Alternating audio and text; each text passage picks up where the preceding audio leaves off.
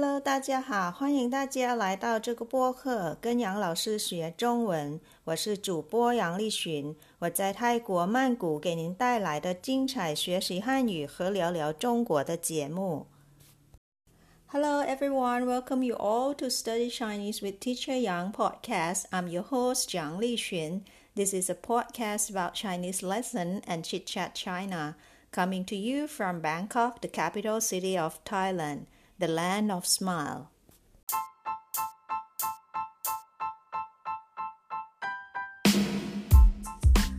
Last week, we've got to hear the conversation between a doctor and a patient who's got a cold. Today, I'd like to share my experiences from hospitals in China many years ago when I lived in Beijing. The stories I'm going to share are things I've encountered they are my direct experiences. It doesn't mean all the hospitals in China are like what I've experienced. When I stay in Thailand, I rarely go to the hospital. So far, the only time that I used to be admitted to hospital was when I gave birth to my daughter. In my childhood, when I was sick, I usually went to the clinic on the opposite side of my house. I rarely visit the hospitals. On the contrary, I've been to hospitals quite a lot when I have been living in China, especially during winter. Kids always catch a cold. I've seen many different ways of treatments for a cold in China. That's what I will share with you here in this program. Please stay tuned. Last time, from the conversation between a doctor and a patient, we've already known a kind of treatment for the cold. Doctors will ask the patient to do a lab test or blood test to check if it's a viral or bacterial infections before prescribing. There are various medical treatments for coldness or even pneumonia or respiratory illness. What are they? The first treatment is by salination Medicines are mixed with saline and infused into the vein. I confess that I've just seen lots of patients sitting on the chairs in one treatment room in hospital for saline infusion for the first time. Especially during winter, tons of people will have a cold, and the quick way to recover is to get saline infusion. It usually takes hours for a bottle of saline so patients will have to spend many hours each day in the hospital, and usually one whole treatment will last about three to five days consecutively. That means the patient will have to go to hospital for treatment for almost a week every day. But this way you will recover very quickly. Another way of treatment for respiratory illness that I've seen in the hospital in China is to spraying medicines into the nose or throat. Kids who have a cold are usually treated by this way. Patients can go to the hospital for this kind of treatment, or they can buy their own nasal aspirator to do the treatment at home themselves. Another quick way for treatment is by intramuscular injection. This is a pretty common way of treatment. But for severe cases, like severe COVID 19 patients who need to use ventilator will have to be admitted to hospital somehow.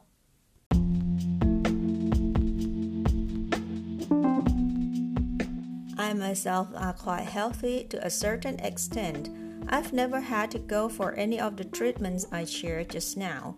When I had a cold there in China, I usually took Thai herbal pill called Fatalai or otherwise I'll take Chinese liquid medicine, which can be bought from drugstores nearby. This kind of Chinese liquid medicine comes in a small glass bottle, and you can use a tiny straw to drink the medicine right from the bottle. This kind of Chinese medicine is very effective and has no side effects. Talking about Chinese medicines, when I was young, I used to see the elderly went to buy a package of Chinese medicines which contained many different kinds of Chinese herbs. How to use this kind of medicines? First, you have to pour all the Chinese herbs into a clay pot.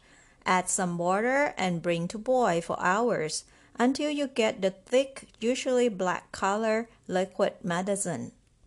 This liquid medicine usually have a very strong smell. In China nowadays, it's much more convenient. The hospital can prepare the ready-made liquid Chinese medicines packed in the plastic bags for the patients. The patients just have to warm the medicine in microwave before taking the medicines. There are other options of Chinese medicines as well. They can come in the small bottles as I mentioned earlier. They are the products of different medical companies, so usually they have their own brands. You can get this kind of medicines from drugstores as well. Another Chinese medicines can come in a packet form. In this packet, you will find a medicines that looks like instant coffee. You will have to melt the medicines in hot water before drinking. I have also seen Chinese medicines that come in a small cube form.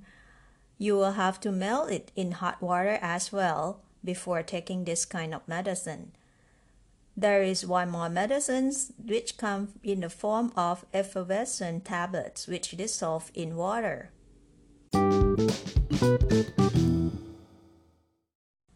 Now, let me share with you my personal experience of going to see a doctor in the Department of Obstetrics and Gynecology in the hospital in China. Men are prohibited to enter into this department. Why? It's because there is no proper change room. Female patients are to take off their clothes for treatment in the doctor's treatment room. It's the same in the ultrasound test room Patients will have to take off their clothes for the checkup in this room. No need to go to the change room for changing to hospital clothes. Talking about the privacy in the treatment room, once in the Department of Obstetrics and Gynecology, I found that the treatment room was not very private. Other patients can overhear the conversation between the doctor and you, I did overhear when the doctor was treating the patient whose queue was before me. I felt that some information like the illness of the patient or the personal information of the patient should be kept in secret. No other patients waiting in line should hear about them. It seems to me at that time that Chinese people didn't mind about this information being heard by others.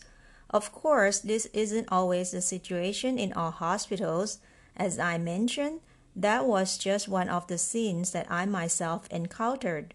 After all, I had learned that when in Rome, do as Romans do. Don't think too much, otherwise, you will not be happy. Somehow, the Chinese medical field is said to be universally acknowledged. There are lots of medical experts in specific field. What is interesting is that there are also lots of specialized hospitals such as Chinese Medicine's Hospital, Eye Hospital, Kidney Hospital, Children Hospital, Obstetrics and Gynecology Hospital, etc. You can go to consult the doctor for your illness in one of these specialized hospitals there are also local clinics. If you are not seriously ill, you can just go for treatment in a clinic nearby. Moreover, at present, there is long distance treatment. You can consult the doctors online. There is also what so called remote surgery by inviting the specialist from the distant hospital to join in the surgery online for consultation. There is even robotic surgeries. Isn't that so advanced? Medical field in China has been improving day by day.